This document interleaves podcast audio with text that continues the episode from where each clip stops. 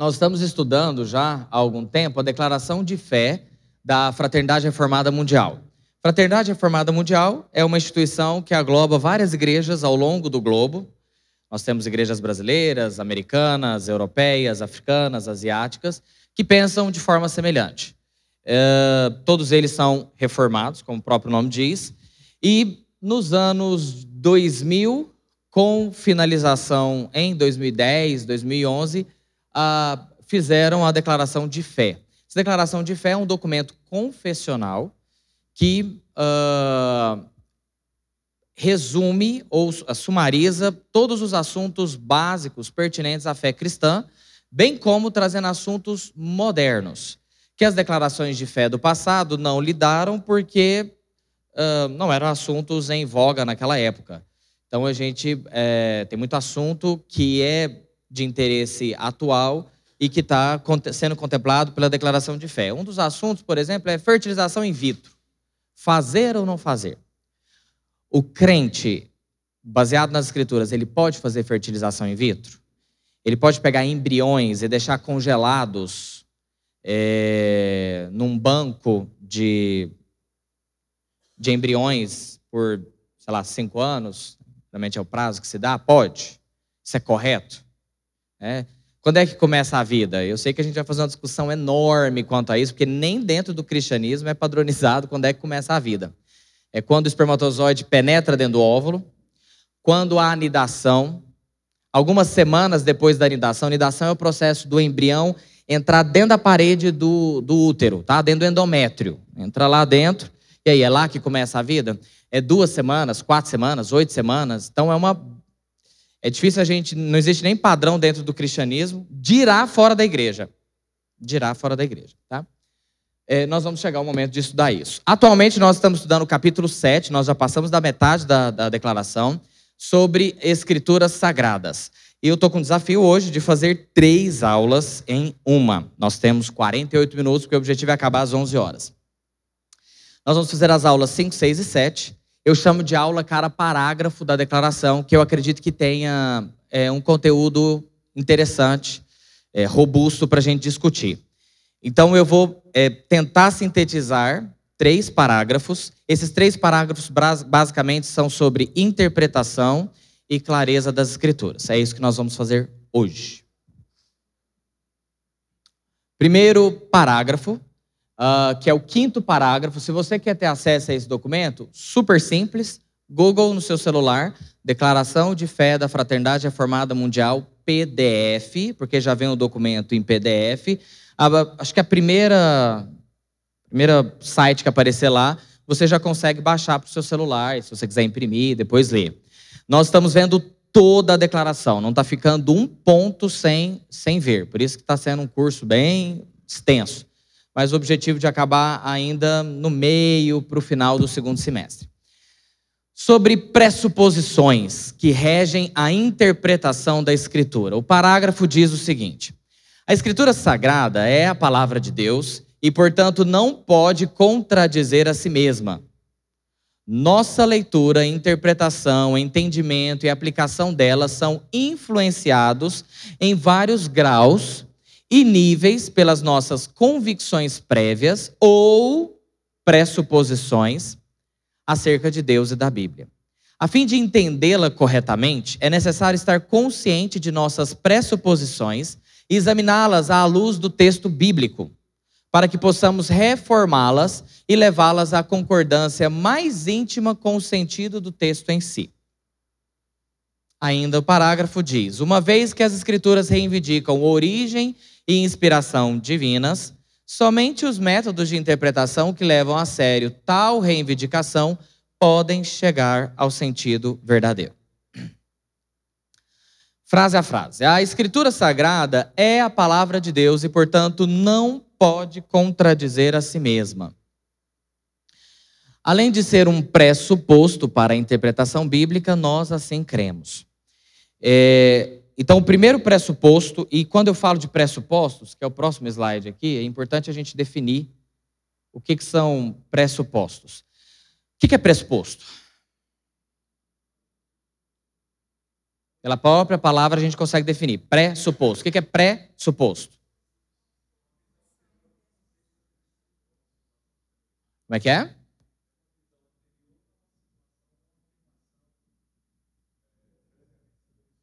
Certo. Uma afirmação previamente estabelecida. Mais alguma coisa?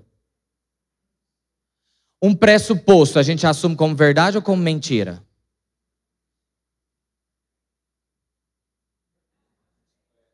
O pressuposto em si ele é verdade, ele pode estar afirmando uma mentira, mas o pressuposto em si é uma verdade. Qual é o pressuposto que a Bíblia toma, ou pelo menos pressupõe que todos os cristãos tenham? Qual é o pressuposto magno dentro do cristianismo? Ok, mas eu acredito que tem uma maior ainda, eu acredito. Ok, vai nesse sentido. Ok, são pressupostos legais, alguns com embasamento bíblico. A existência de Deus. A Bíblia foi feita para provar a existência de Deus? Não. Não foi feita. A Bíblia não prova a existência de Deus. Tanto que ateus leem e estudam a palavra de Deus e continuam sendo ateus, é, agnósticos, não crendo na existência de Deus. O primeiro pressuposto de todo cristão da face da terra, de todas as eras, é a existência de Deus. Deus existe. A Bíblia parte do princípio de que Deus existe, portanto, ele criou os céus, a terra, Portanto, ele salva, portanto, ele abençoa, ele pune os impenitentes. A Bíblia já parte deste pressuposto. Então, o primeiro pressuposto de todo cristão é a existência de Deus. Se você não crê na existência de Deus, todo o cristianismo se desmorona. Porque a Bíblia não foi escrita para provar a existência de Deus. Lembrem disso. Então, estamos trabalhando com pressupostos. Voltando aqui ao slide anterior. A Bíblia Sagrada é a palavra de Deus e, portanto, não pode contradizer a si mesma. Pressuposto a existência de Deus, pressuposto a palavra de Deus, a Bíblia é a palavra de Deus. Como sendo a palavra de Deus, ela não se contradiz. Esse é um pressuposto importante. Por quê? Nós temos falado aqui algumas aulas sobre liberalismo teológico, sobre os liberais. Temos brasileiros liberais, muito mais comum lá fora, mas eh, isso já está crescendo aqui dentro do, do nosso país. Dentro do liberalismo, isso não é um pressuposto. Como a Bíblia não é a palavra infalível de Deus, ela tem erros e, portanto, ela se contradiz. Paulo facilmente pode contradizer Tiago quando Tiago diz que a salvação é pela fé, mas com as obras. Já Paulo diz que a salvação é pela fé sem as obras. Óbvio que é isso, é uma contradição. Porque a Bíblia não é a palavra de Deus. Ela contém a palavra de Deus, algumas partes são, são inspirados, a gente, ok, mas tem contradição. Isso não é um pressuposto é, de contradição para nós. Por ser a palavra de Deus, ela não tem contradição. Por que é importante a gente reafirmar isso? Porque na hora que você for ler as Escrituras, eventualmente você vai encontrar um texto difícil, você vai falar, hum, mas parece que isso aqui fala diferente de outra passagem que eu já li.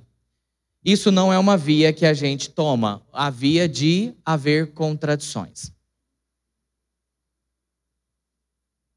Falamos um pouquinho sobre os pressupostos.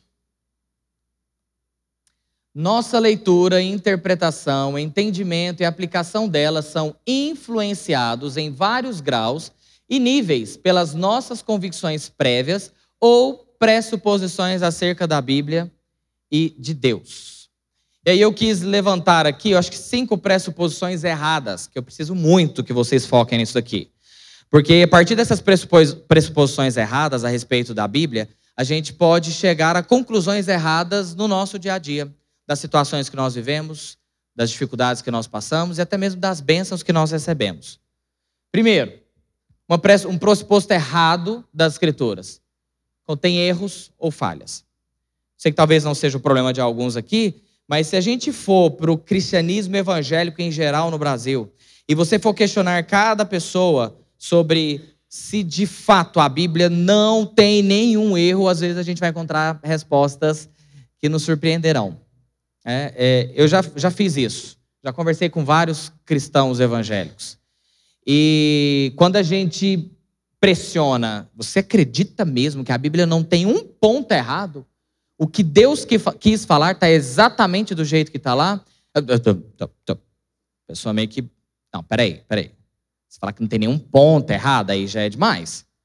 São 66 livros, né? É, é muito conteúdo, do, quase dois mil anos para ser escrito, é óbvio que vai ter uma coisinha ou outra errada.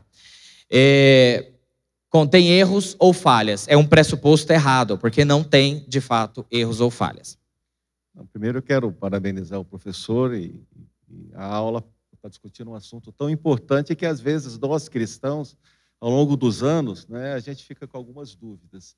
Mas eu eu acho que parte dessa discussão se dá na base da própria hermenêutica, quer dizer, do entendimento que uma pessoa tem da palavra de Deus. Obviamente, olhá-la numa perspectiva meramente é, é, é, gramatical, né, humana, certamente nós vamos ter dificuldade de entender. Eu acho que isso pode ajudar um pouco né, na nossa resposta, porque há uma discussão teórica, teológica, aliás, muito grande é, não estamos aqui discutindo o certo ou errado. Eu acho que a questão central para nós, cristãos, né, numa, numa igreja presbiteriana, é, são os nossos pressupostos. Pressuposto, os pressupostos a gente não discute. Né? Se eu for discutir um pressuposto, eu vou para outro pressuposto. Estamos afirmando aqui uma verdade para nós, que é essa né, que o senhor está falando aqui enquanto sala de aula. Perfeito, perfeito. Obrigado pela observação. Pressupostos é um assunto muito interessante. Quem já fez alguma, às vezes, algum estudo, alguma reflexão no campo da filosofia, no campo da antropologia, o estudo do homem, a gente vê que a nossa vida é cercada de pressupostos. Cercada. E a gente cria pressupostos a partir das nossas experiências, na maioria das vezes. Então, dependendo da experiência que eu tive na minha infância, na minha adolescência, como eu fui criado, meu estilo de família, minha composição familiar, eu vou criando pressupostos. E muitas vezes esses pressupostos interferem a nossa relação com Deus. Porque aquilo que a gente sempre acreditou que era verdade, por 30, 40, 50 anos, quando confrontado pelas Escrituras, é, não é tão verdade como, como a gente sempre acreditou. Isso muitas vezes é difícil a gente largar a mão de crenças, né? As crenças nossas de infância, adolescência, elas nos acompanham até o nosso túmulo. E largar crenças que nós construímos ao longo da vida, até mesmo frente ao que as escrituras estão dizendo, é muito difícil. É o campo dos pressupostos, né? Que é o que mexe muito com a gente. Um texto pode ter mais de um significado e geralmente no campo da alegoria. Quem veio aqui de igrejas evangélicas em geral, é, excetuando igrejas presbiterianas, luteranas, até o metodismo, é, congregacionais, episcopais, geralmente vêm de igrejas que trabalham muito com alegoria. O que é uma alegoria? A alegoria é quando você pega uma história, uma narrativa, é, via de regra, é sempre as narrativas do Antigo Testamento. Tem também as narrativas do Novo Testamento, mas via de regra são, são as do Antigo Testamento.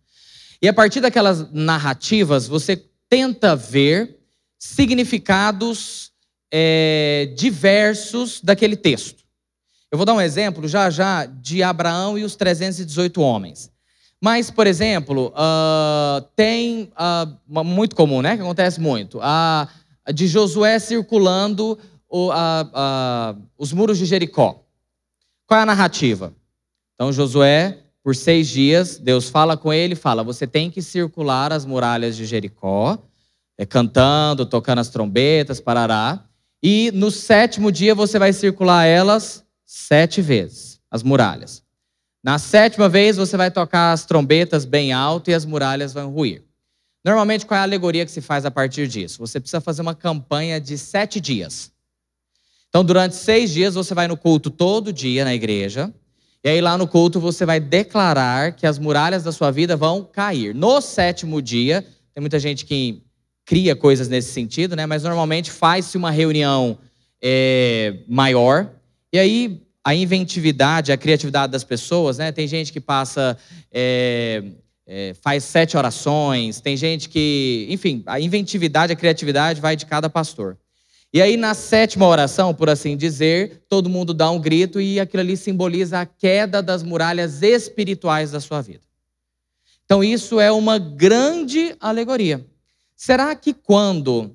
É, quem escreveu o livro de Josué, a gente não sabe exatamente, mas se foi o próprio Josué, será que quando ele escreveu o livro de Josué, narrando o que, que ele fez para a conquista da terra prometida, o significado que ele tinha em mente era esse: os crentes daqui dois mil anos, quando forem ler esse livro inspirado por Deus, eles vão fazer uma campanha de sete dias para declarar a quebra das muralhas da sua vida. Será que era esse o significado?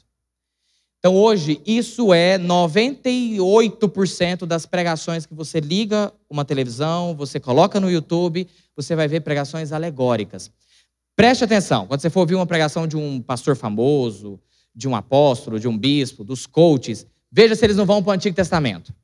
E no Antigo Testamento, veja se eles não vão transportar aquela história para o um mundo espiritual de hoje, fazendo com que você faça alguma coisa para você obter uma bênção de Deus. É sempre assim. A alegoria funciona dessa forma. O que nós cremos, todo texto bíblico, todo texto bíblico tem apenas um único significado. Um único significado. E qual é esse significado? O significado pretendido, primeiramente, por Deus e segundo, pelo autor que o escreveu. Todo texto bíblico tem apenas um significado. Bruno, mas espera aí. Eu já li a história, por exemplo, eu estou lendo é, Ruth.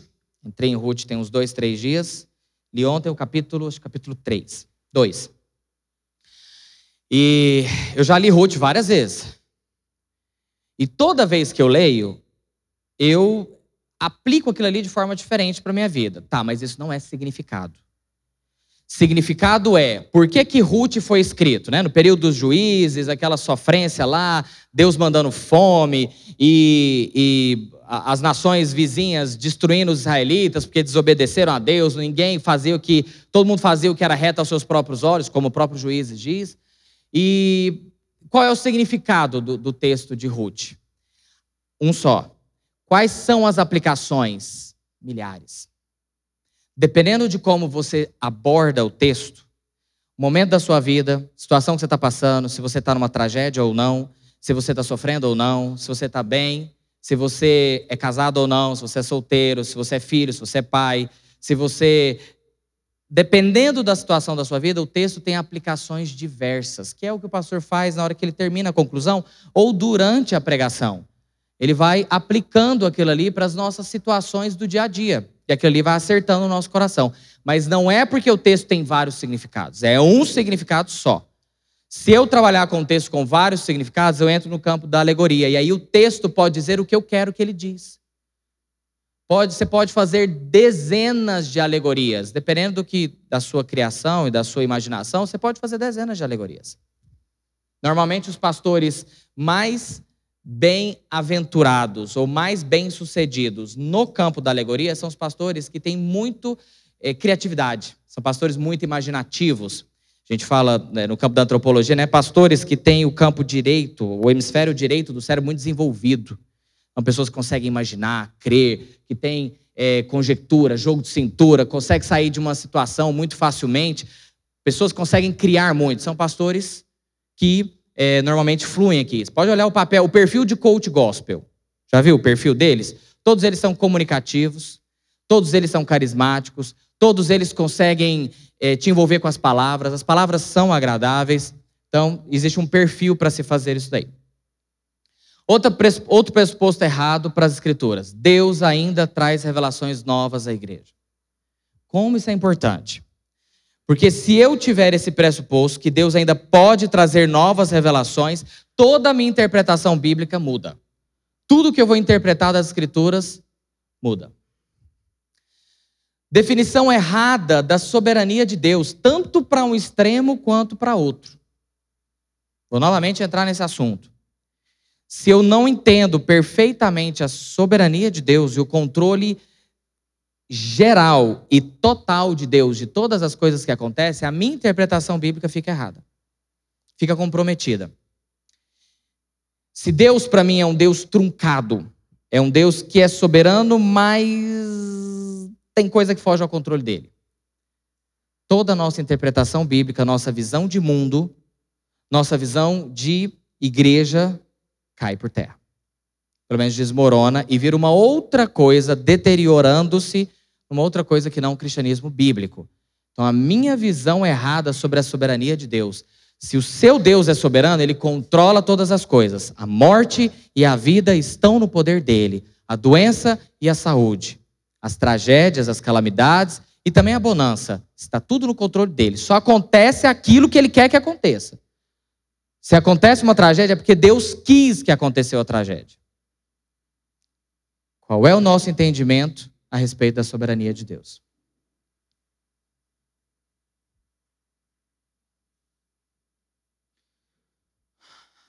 Outro pressuposto errado que acontece demais no meio evangélico. Pessoas superiores, hierarquicamente falando, entendem mais o significado das escrituras do que o mero mortal. Entenderam isso?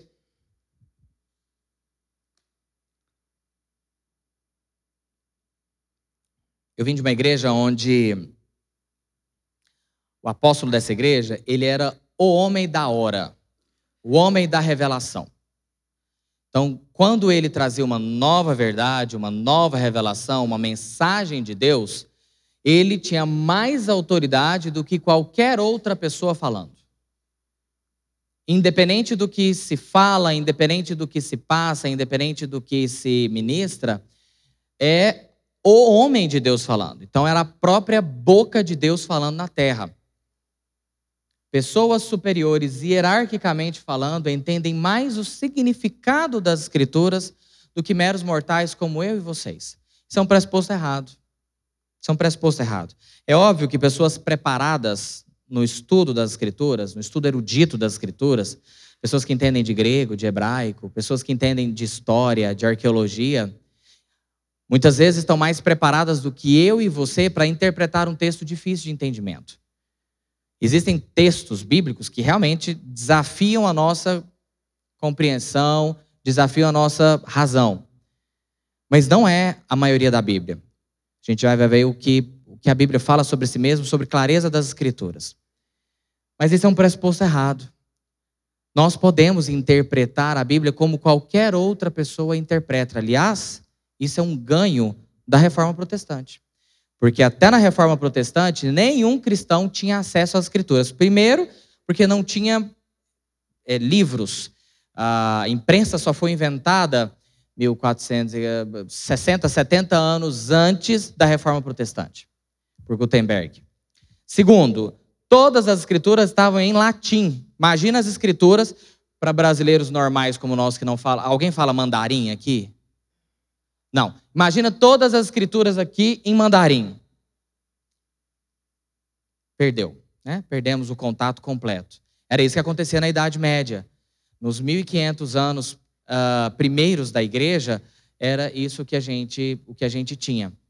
Então, isso é um ganho da reforma protestante. A Bíblia na mão do povo, a Bíblia nos olhos do povo, a Bíblia na boca do povo.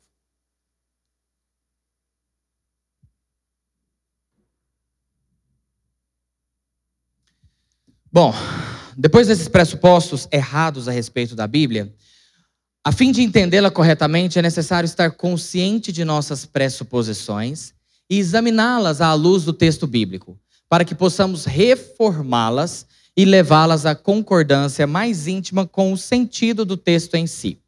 Uma tarefa do estudante das Escrituras é sempre avaliar seus pressupostos, tanto ao chegar para interpretar as Escrituras, quanto a partir dela que nós estamos trabalhando com dois grupos de pressupostos. Primeiro, nós falamos dos pressupostos para a gente chegar nas Escrituras.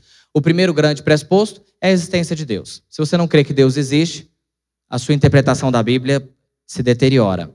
O segundo grupo de pressupostos é aqueles a partir do estudo da Bíblia que a gente forma. Então, nós podemos formar pressupostos errados a partir do estudo das Escrituras, principalmente por uma interpretação errada ou por convicções erradas experiência de vida pode influenciar minha forma como eu leio a Bíblia e gero pressupostos errados. Então, isso é um trabalho do estudante das Escrituras, meu e seu, que a gente tem que fazer ao longo de, da nossa história, ao longo de toda a nossa vida. Trabalhar os nossos pressupostos. aquilo que você considera como verdade. Isso é tão sério, tão sério, tão sério, que no mundo essa discussão já vem vindo há 250, 300 anos, desde o Iluminismo. Século XVIII, França, 1780, 1790, lembra? Iluminismo, quem estudou história aí? O que é o iluminismo? Que tudo deve ser provado pela razão. Basicamente é isso. A razão é quem guia todas as nossas escolhas, decisões e tudo que a gente deve fazer. O iluminismo, eu creio, sim, foi uma bênção para várias coisas da humanidade. Aliás, depois do iluminismo, toda a tecnologia humana desenvolveu como nunca antes.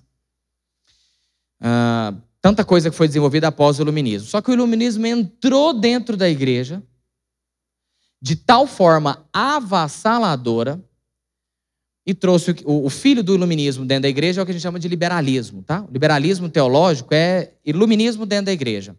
Que tudo que nós cremos a respeito de fé deve ser atestado pela razão. E aí a gente começa a questionar os milagres de Jesus. Jesus não fez milagres, porque a razão não pode atestar que milagres sejam feitos. Jesus não era duas pessoas. Não tem como duas naturezas habitar de forma uníssona dentro de um corpo humano. Então, a gente é, questiona a dupla natureza de Cristo, humana e divina, e tantos outros questionamentos que foram feitos. Isso levou à desconstrução completa do cristianismo, gerando o que a gente conhece hoje como liberalismo. Mas, é, o iluminismo no campo da ciência foi muito bom, porque a gente começou a trabalhar tudo com razão. E isso chegou à nossa idade, que a gente considera como pós-modernidade, que é a idade da desconstrução. Você já viu que você chegou hoje nos restaurantes, é bonito hoje uma parede que não é rebocada. Ela é desconstruída. Quem assiste, é, quem assiste aqui Masterchef, esses programas culinários, e vê aqueles pratos lindos, geralmente tem assim, desconstruído, né? um pudim desconstruído, alguma coisa. Porque a desconstrução é algo da nossa época, não se falava disso há 50, 60 anos. E tudo que está sendo desconstruído, inclusive a igreja está sendo desconstruída. Hoje a gente pode ser igreja, mas não precisa nessa igreja esses moldes formais. A gente pode ser igreja em casa, assistindo a palavra Bispo Edir Macedo, não tem problema nenhum. A gente pode, pode ser né? Igreja em casa. A gente pode ser igreja em casa assistindo a palavra do reverendo Augusto Nicodemos? Por que não? Então existe todo esse processo de desconstrução. E dentro da igreja? Será que isso é benéfico? Até que ponto a gente pode deixar as coisas serem desconstruídas, né? O que da nossa tradição a gente pode desconstruir, refazer, repensar, agir de forma diferente? Eu.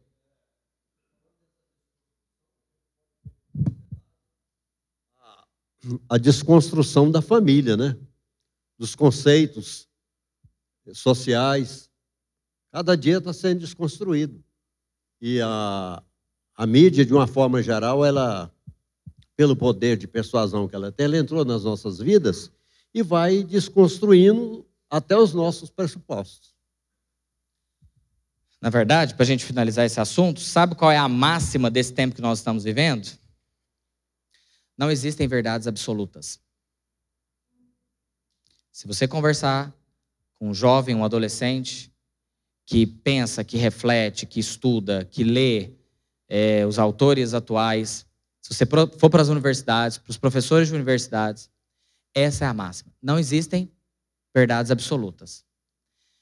Mas pare e pensa a contradição. Até você afirmar que não existem verdades absolutas, isso é uma verdade absoluta. Olha a contradição. Já vi várias pessoas, filósofos modernos, falando isso. Não existem verdades absolutas. Todos os nossos pressupostos, eles caem diante disso. Tá, mas você afirmar que não existe verdade absoluta, isso já é um pressuposto para você. De que não existe verdade absoluta. Esse é o mundo que nós estamos vivendo.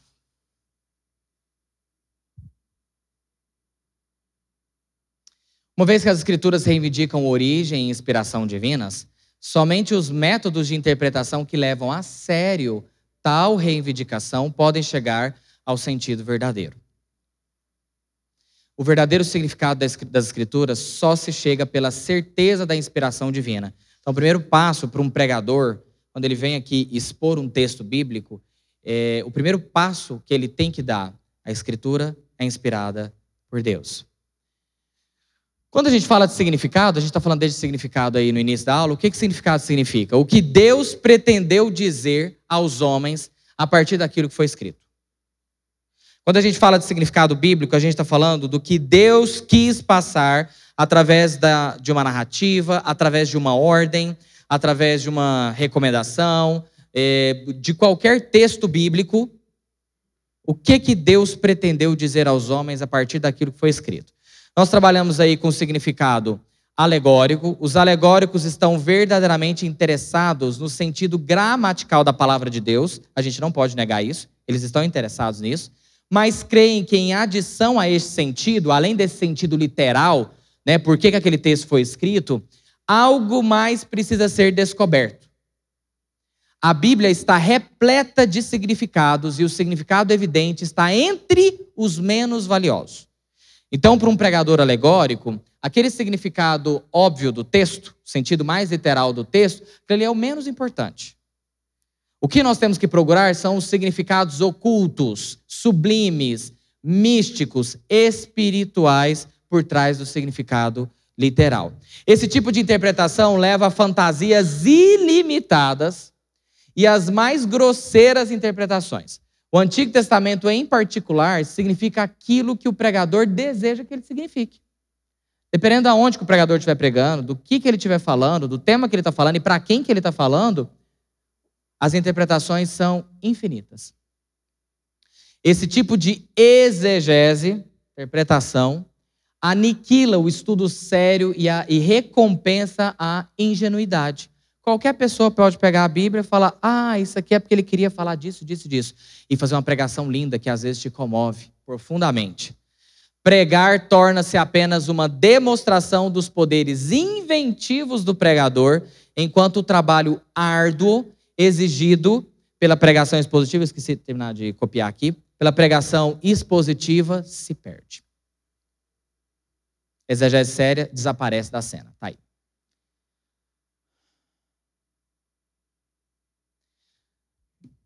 Em contradição a isso, existe a pregação expositiva. Via de regra, a pregação das igrejas históricas, luteranas, batistas históricas, presbiterianas, episcopais, congregacionais, eh, metodistas, algumas Assembleias de Deus, igrejas pentecostais. Significado expositivo: nada mais é que uma volta às origens bíblicas, ou seja, o pregador não é aquele que traz uma mensagem nova da parte de Deus, mas aquele que transmite pura, simplesmente e literalmente a mensagem de Deus. O que o texto quis dizer? É isso que nós vamos pregar. Gênesis 14, abre aí.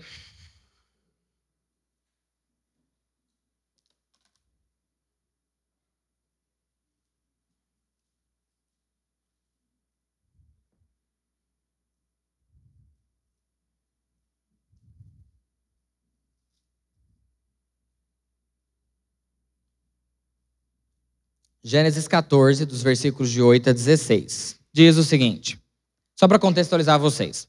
Gênesis 12 começa a história de. Gênesis 12 começa a história de quem? Abraão. Então nós estamos no meio da história de Abraão, primeiro patriarca chamado por Deus. Aula passada eu disse a data do nascimento de Abraão. Vamos ver quem é bom de memória aí. Qual é a data de nascimento de Abraão?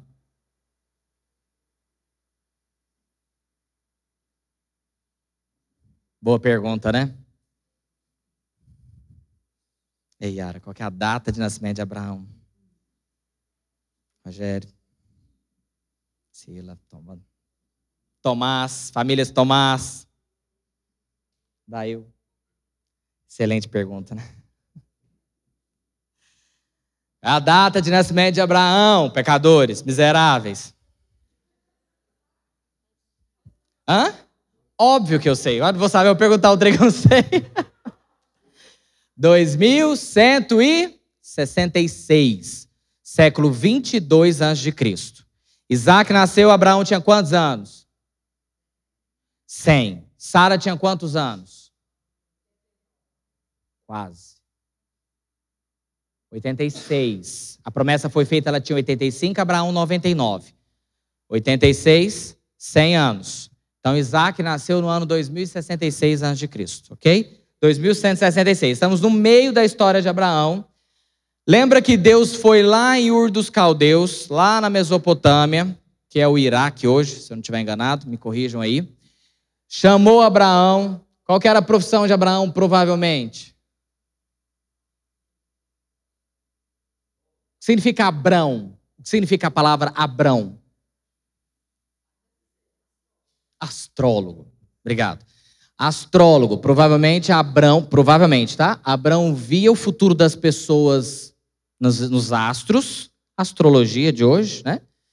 E é, ganhava dinheiro com isso, provavelmente. Deus vai lá, chama esse ímpio e fala: você vai sair da tua terra, da tua parentela. Quem que ele leva junto? O parente mais famoso que ele leva junto? Sobrinho dele, Ló, né? E Ló vai com ele. Ele sai da Mesopotâmia, no mapa mais ou menos está aqui a Mesopotâmia, sobe lá no norte ali da, do Oriente Médio e desce, atravessando ali, atravessando a Terra Prometida, chega no Egito, depois volta. E aí a gente está nesse momento aqui. O que, que acontece? Ló se separa de Abraão, porque há uma briga entre os, os pastores de Ló com os pastores de Abraão. Ló se separa e vai morar perto de Sodoma e Gomorra. E acontece uma briga entre os reis de Sodoma e Gomorra com outros reis. Nós estamos nesse meio aí. Então saíram os reis de Sodoma e de Gomorra, versículo 8. Então saíram os reis de Sodoma, de Gomorra, de Adimá, de Zeboim e de Bela, esta é Zoar, e se ordenaram e levantaram batalha contra eles no vale de Sidim, contra Kedorlaomer, rei de Elão, contra Tidal, rei de Goim, contra Arenfel, rei de Sinar, Arioque, rei de Elazar. Quatro reis contra cinco. Ora, o vale de Sidim estava cheio de poços de betume. O que é betume? Algo parecido com piche, né? Os reis de Sodoma e de Gomorra fugiram. Alguns caíram neles e os restantes fugiram para o monte. Tomaram, pois, todos os bens de Sodoma e de Gomorra e todo o seu mantimento e se foram. Apossaram-se também de Ló, filho do irmão de Abrão, que morava em Sodoma, e dos seus bens e partiram. Porém veio um que escapara e contou isso para Abrão, o hebreu. Este habitava junto dos carvalhais de Manri, o amorreu, irmão de Escol e de Aner, os quais eram aliados de Abrão. Ouvindo Abrão que seu sobrinho estava preso, fez sair 318 homens dos mais capazes, nascidos em sua casa, e os perseguiu até Dan.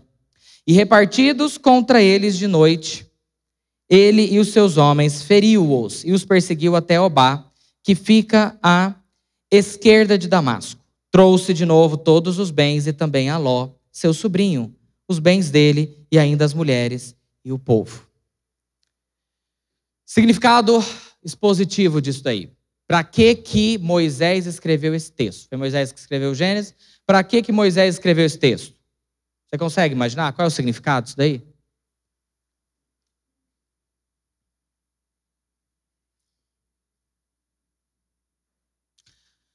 O significado dessa história é o amor de Abrão pelos seus. Abraão se sentiu na responsabilidade de ir salvar o seu sobrinho que tinha saído e largado tudo. Inclusive o Ló largou seus pais, seus parentes, sua família toda para trás, para ir junto com Abraão. Qual é o significado? Mostrar o amor de um parente pelo outro. Abraão se sentia responsável pela vida de Ló.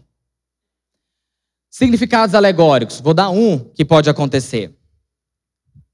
Você vai fazer uma campanha a, campanha dos 318 homens de Deus. E se o demônio levou alguma coisa da sua vida, algum bem que era por direito seu, que Deus tinha te dado e era bênção sua, você vai vir na campanha dos 318, vão ter 318 homens de Deus aqui, você vai passar e ser ungido pelos 318 homens de Deus. E todo o bem que foi roubado da sua vida, o Ló será restituído por Deus porque Abraão trouxe o Ló de volta para a casa dele. Isso é um significado alegórico desse texto. Será que Deus pretendia dizer isso para nós ao escrever a história de Abraão? Isso são exemplos, gente, comuns, que eu tenho certeza que quem veio de igreja desse, desse nível já deve ter ouvido. Mas tem trocentos outros eventos, né? outras formas de ver os textos bíblicos. Dúvidas sobre alegoria? Pressupostos? Aula 6, a clareza da escritura. Primeiro parágrafo, ou parágrafo, aliás. A necessidade do estudo erudito da Bíblia em suas línguas originais não solapala, não dirime, não esvazia, não escava a clareza da autoridade divina, nem a fidedignidade da Escritura. As verdades necessárias à salvação são expressas com tanta clareza que os leitores, tanto cultos quanto incultos, podem e devem entendê-la. A mensagem da Escritura deve ser exposta à luz das filosofias e opiniões que desafiam e se opõem às suas pressuposições. Ao se defender a cosmovisão bíblica de tais oponentes, a clareza da Escritura é alcançada, não só pela comparação cuidadosa de um texto bíblico com outro, mas também pela investigação do significado do seu oposto. Portanto, isso aqui que a gente vai dizer. A necessidade do estudo erudito da Bíblia em suas línguas originais não esvazia a clareza da autoridade divina, nem a fidedignidade da Escritura. Agostinho, século IV, bispo de Hipona, nos seus Instruções Cristãs, escreveu o seguinte: Admirável e saudavelmente o Espírito dispôs as Escrituras, de modo que, pelas passagens mais claras, ele pudesse satisfazer os nossos desejos. E um dos desejos que nós temos é como se salvar. E pelas mais obscuras, remover o nosso desprezo, a nossa arrogância, a nossa prepotência.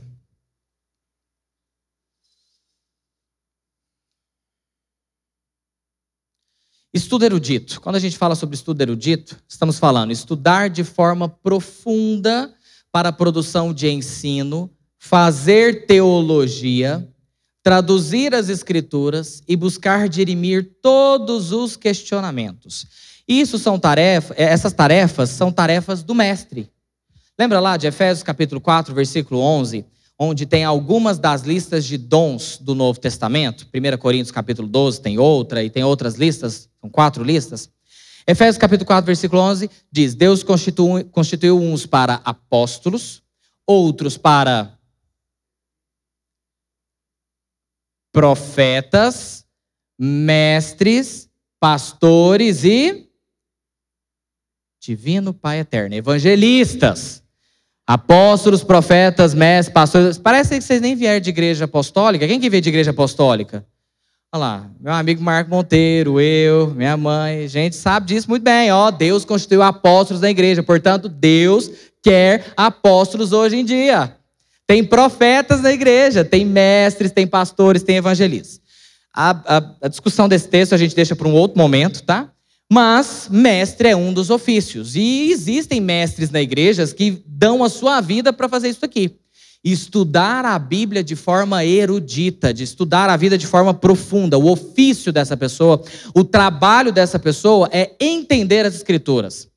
Produzir textos, produzir uh, ensinamentos para que nós possamos entender as profundidades das Escrituras. Mas não é disso que a gente está falando quando fala de clareza das Escrituras para salvação, ok? Os estudantes em geral, tudo que é relacionado à salvação é claro e fácil de entender. Então, quando a gente fala que as Escrituras elas são claras para todo mundo, é no sentido de salvação. Todo mundo consegue ver através das Escrituras que nós somos pecadores, que nós caímos do estado original que fomos criados. Existe um que pode nos salvar e somente através dele há salvação. E o que eu preciso fazer é confessar com a minha boca e crer com o coração para que eu seja salvo. Só isso. Isso é claro para todo mundo. Qualquer pessoa que ler as Escrituras consegue chegar a esse entendimento. Mas o estudo erudito das Escrituras também nos faz com que as passagens difíceis se tornem claras. Então, quando a gente pega, por exemplo, eu sempre dou exemplo dessa passagem, Hebreus capítulo 6, 5 ou 6, do apóstata, né? Do apóstata, quando aquela pessoa que experimentou. Vamos, vamos abrir lá, para eu só falar exatamente como está nas Escrituras. Hebreus, deixa eu achar aqui se é o 5 ou 6.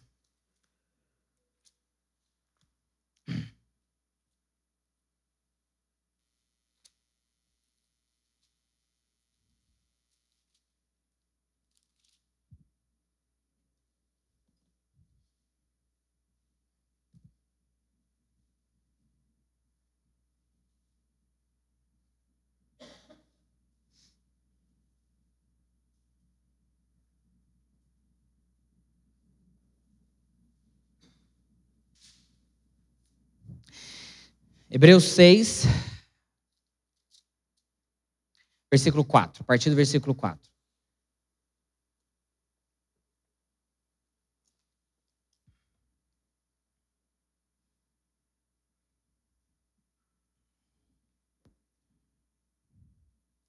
É impossível, pois, que aqueles que uma vez foram iluminados, olha que interessante essa descrição, gente e como isso é um desafio para nós cristãos, tanto os cristãos arminianos quanto os calvinistas de cinco pontos. Olha, tanto que é difícil. É impossível, pois, que aqueles que uma vez foram iluminados, iluminados, e provaram o dom celestial e se tornaram participantes do Espírito Santo, e provaram a boa palavra de Deus e os poderes do mundo vindouro e caíram, sim, é impossível outra vez renová-los para arrependimento, visto que de novo estão crucificando para si mesmos o Filho de Deus e expondo-o à ignomínia. O que significa a palavra ignomínia? Hã? Vergonha, né? Vergonha. expondo de novo Cristo à vergonha. Isso é um desafio para todos. Nós estamos falando aqui do que a gente chama do pecado imperdoável o pecado que não tem perdão. Uma vez que uma pessoa comete esse pecado imperdoável, é impossível ela ser renovada pelo arrependimento ou para o arrependimento. Para nós, o que está sendo falado aqui é o mesmo da blasfêmia contra o Espírito Santo, mas não é simples chegar a essa conclusão. Muitos teólogos estudaram ao longo da história para chegar a essa conclusão, de que aqui está falando do pecado imperdoável, da blasfêmia contra o Espírito Santo. E que, de fato, um verdadeiro cristão um verdadeiro crente, um eleito de Cristo, nunca vai cometer esse pecado. Porque se a gente não perde salvação, é impossível um eleito blasfemar contra o Espírito Santo.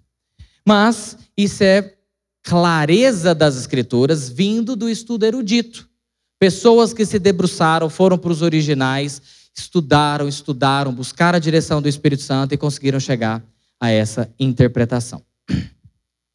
As escrituras são tão claras nas coisas necessárias à salvação que podem ser entendidas pelos crentes sem o auxílio externo da tradição oral ou da autoridade eclesiástica. Qualquer pessoa que abrir as escrituras, independente se ela está dentro da igreja, se ela está fora da igreja, independente se ela está sendo mediada por um pastor ou não, independente se ela está ouvindo a tradição oral de uma determinada denominação, ela pode chegar à salvação pelo simples fato de abrir a Bíblia. Isso é clareza das Escrituras. Quem disse isso foi Turrentini, um uh, italiano que nasceu em Genebra.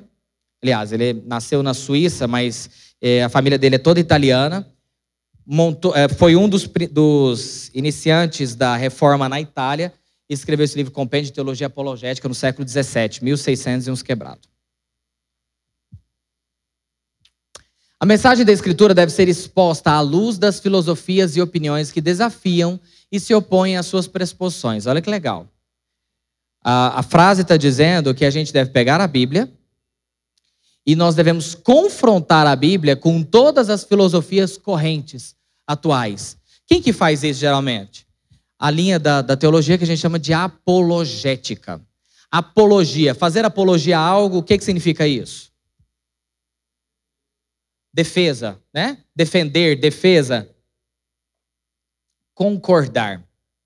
Apologética é uma disciplina dentro da teologia que o objetivo dela é fazer defesa frente a todas as outras correntes religiosas do mundo.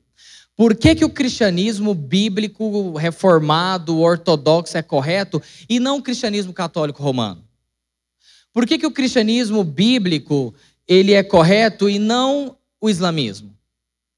Já que o islamismo tem as, fontes de Moisés, Jesus e Maomé. Por que, que o espiritismo kardecista, na nossa opinião, está errado? Isso é apologética. Quem diz para a gente são os apologetas. É a disciplina teológica própria de uma certa religião que se propõe a demonstrar a verdade da própria doutrina, defendendo-a de teses contrárias. Nós precisamos do trabalho dos apologetas, porque senão a gente se perde nesse mundo de tantas filosofias, de tantas crenças, de tanta teologias diferentes. A gente precisa do trabalho dos apologetas para dizer por que isso é certo e por que isso é errado. Ao se defender a cosmovisão bíblica de tais oponentes, a clareza das escrituras é alcançada, não só pela comparação cuidadosa de um texto bíblico com outro, mas também pela investigação do significado de seu oposto. Qualquer estudo sistemático, fidedigno e profundo leva ao entendimento mais correto, abrangente e real de um determinado assunto. É por isso que a gente procura geralmente, quando a gente tem algum problema, pessoas boas e quando é que fazem pessoas boas? Quando aquelas pessoas se debruçam sobre um determinado assunto. Por isso, na hora de eu entender as escrituras, eu preciso procurar pessoas boas. Pessoas que estudaram, pessoas que buscaram entender aquele assunto. Eu não vou na boca ou na lábia de qualquer pessoa simplesmente porque ela está com o microfone nas mãos ou porque ela tem visibilidade na internet. Views no Instagram ou no YouTube a gente vai atrás e escuta o que uma pessoa tem a dizer, porque aquela pessoa tem uma bagagem grande para nos passar. Isso é muito importante. A gente faz isso na medicina, a gente não quer, quando o nosso filho fica doente, a gente não quer o melhor pediatra. Tá com problema de estômago lá, você vai no gastropediatra, um cara que fez medicina seis anos, o cara que fez pediatria dois ou três anos e fez mais especialização, subespecialização de gastro. Você não vai em qualquer um. E quando a gente lida com religião, qualquer pessoa que fale e nos faça se sentir bem, a gente está escutando. Sem saber a bagagem teológica e os pressupostos que essa pessoa tem. Quando se estuda as Escrituras de forma escavada, de forma profunda, ela se torna cada vez mais clara para o leitor. Por fim, segura aí, gente, que eu preciso terminar isso aqui. Os métodos apropriados de interpretação. A Bíblia é a palavra de Deus e por isso deve ser lida em humilde submissão e oração pela iluminação do Espírito Santo. Visto que foi escrita em linguagens humanas, dentro de contextos culturais, sociais e temporais, seu significado deve ser buscado pelo uso de regras gerais de interpretação e pelo auxílio dos campos relacionados, tais como arqueologia, história, crítica textual e o estudo das línguas originais. Todos esses métodos devem levar em consideração a sua origem divina, a sua infalibilidade e o caráter humano. Parece muito, mas é simples. A gente já falou muito sobre isso aqui. A Bíblia é a palavra de Deus e por isso deve ser lida em humilde submissão e oração pela iluminação do Espírito Santo. Se a Bíblia fala a respeito de um tema, eu posso até pensar, achar ou acreditar de forma diferente mas com humilde submissão, que é a expressão que a declaração utilizou, eu peço a Deus entendimento e luz sobre as minhas crenças. Gente, isso acontece demais, porque todos nós temos crenças, muitas vezes chamadas de crenças limitantes ou qualquer outro tipo de crença, e isso muitas vezes interfere a forma como nós nos achegamos ao texto bíblico. Eu tenho pressupostos, óbvio que eu tenho pressupostos. E muitas vezes os meus pressupostos e as minhas crenças estão distoantes do que a Bíblia está dizendo. Em humilde submissão, eu abro mão das minhas crenças e fico com o que a Bíblia diz. Porque se ela é a palavra de Deus, a verdade dela está acima das minhas verdades. É da iluminação do Santo Espírito que nós precisamos.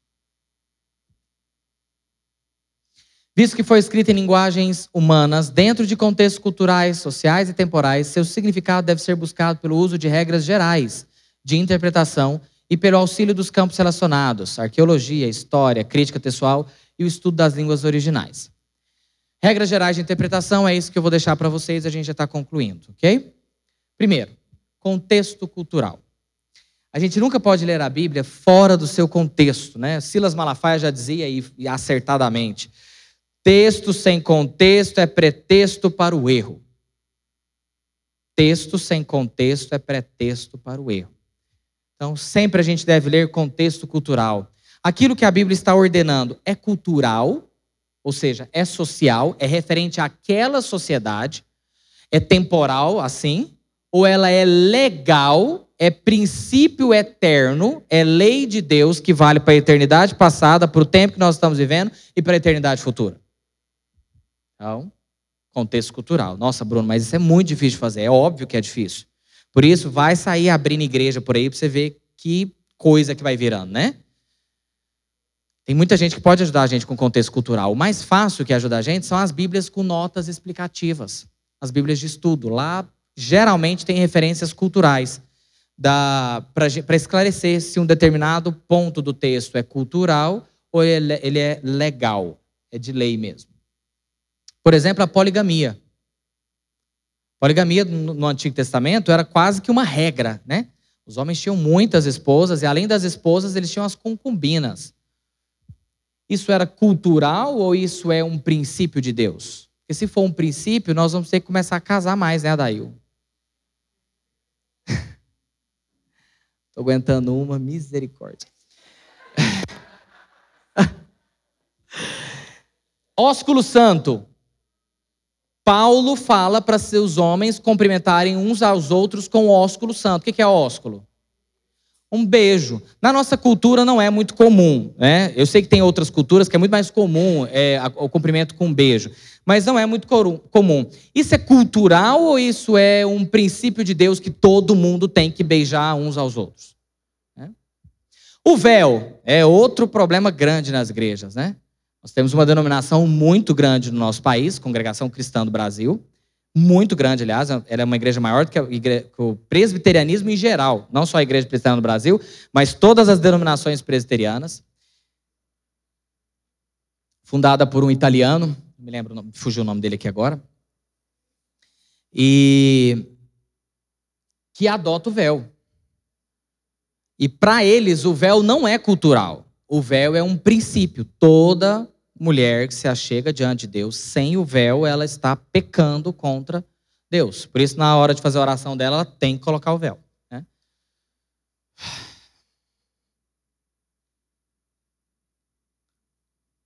Infalibilidade, nós já falamos muito sobre isso. Não há possibilidade de erros, portanto, essa não é uma via de interpretação. Ah, o texto aqui está errado, né? Não, isso não é uma via de interpretação, portanto, é uma regra geral a Bíblia ela é infalível, não erra. A Bíblia interpreta a Bíblia. Essa é uma regra, talvez a, a maior regra de ouro que tem aqui.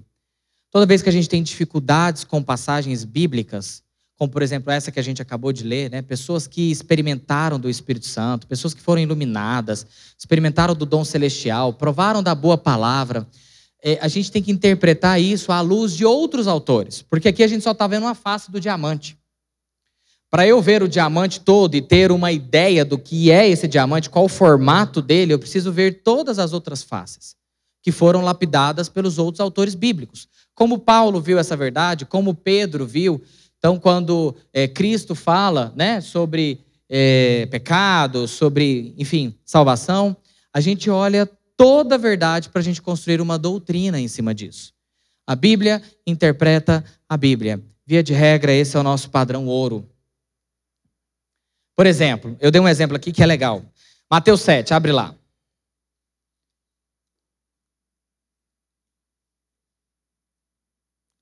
Mateus capítulo 5, 6 e 7, nós estamos em que contexto histórico? Mateus 5, 6 e 7, o que, que é? Obrigado. Esses aí já estão com a passagem comprada e carimbada por São Pedro.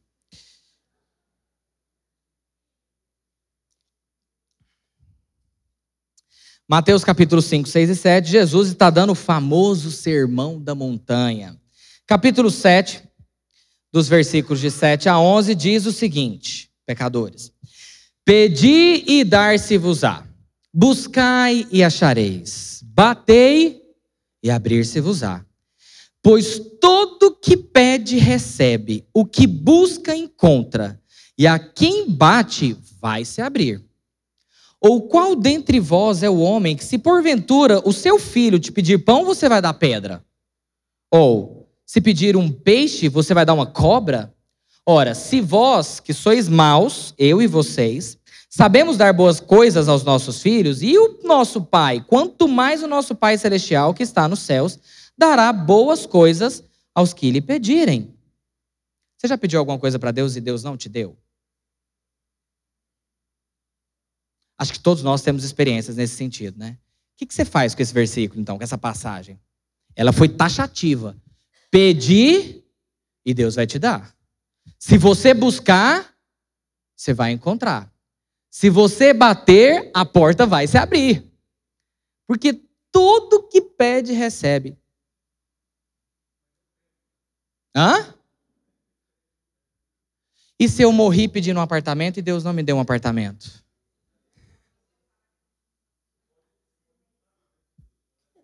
Segura aí, que essa é a resposta, tá? Segura aí. Como é que é? Desculpa.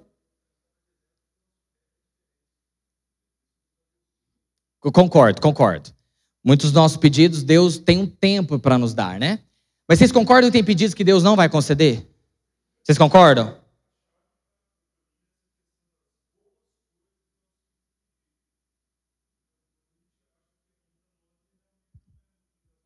Excelente explicação, muito boa. Muito boa. Bíblia interpreta a Bíblia?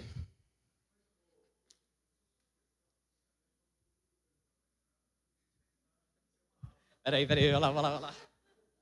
É porque, como nós somos professores, a mesma professora não pergunta mais nada, não. Mas como, como é uma aula, não é uma. Né, eu não, jamais interromperia um culto, né? Eu acho que a gente não faz isso. Mas a gente, apenas no sentido de, de tratar de algumas questões. Quando a gente fala de, de Bíblia, nós temos aí é, é, dezenas de, de, de, de, traduções. Dezenas. Né? A que nós mais usamos é João Ferreira de Almeida, que nem chegou a concluir toda a tradução da Bíblia, ele morreu no meio do caminho. Né? Mas é, é, é essa é uma questão. Por isso que quando você fala, eu chamar de senhor, mas me arrependi, eu acho que é você mesmo. Quando a gente fala de. de não me perdoe, tá? Depois não vai brigar comigo em casa, não. Né? É, então, quando a, gente, quando a gente fala do conhecimento, né, quando o senhor falou, por exemplo, aí que tudo, que, que essa questão do, do, do absolutismo, né, para nós aqui da igreja, tudo é relativo, só Deus é absoluto. Porque se nós pensássemos numa perspectiva de absoluto, a ciência não avançaria, a medicina não avançaria, tudo isso. Mas para nós, a única coisa que é absoluta é Deus.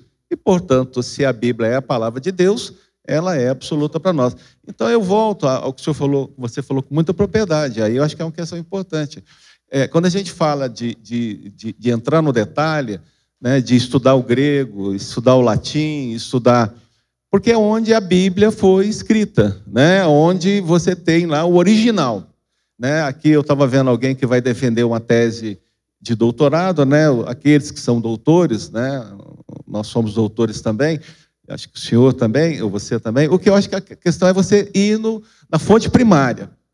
Então, vá discutir a fonte primária, porque às vezes a fonte secundária ou terciária né, não é uma leitura adequada. E a gente, às vezes, acaba, nós vamos nos levando a fazer uma leitura absolutamente equivocada do que a Bíblia quer nos mostrar. Meu amor, não vou perguntar mais nada, tá? Mas esse é vício de professor.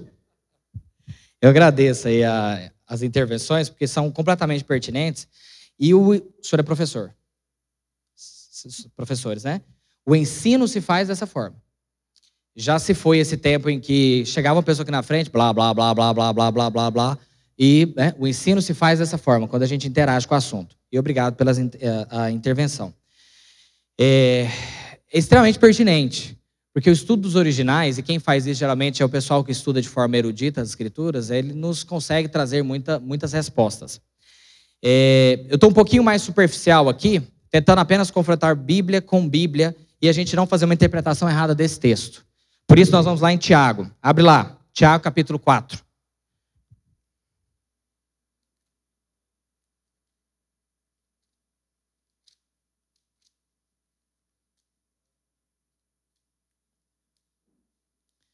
Como é que Tiago viu essa questão da gente pedir as coisas a Deus?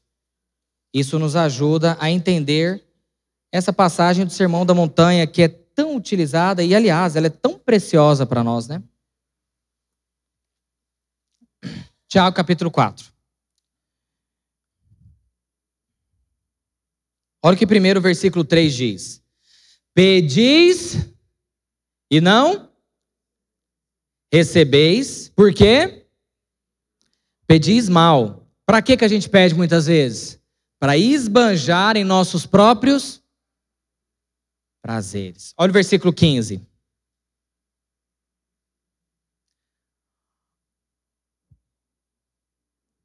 O contexto do versículo 15 está um pouquinho para antes aí, é, quando fala do versículo 13, né? E está dizendo é, especificamente disso.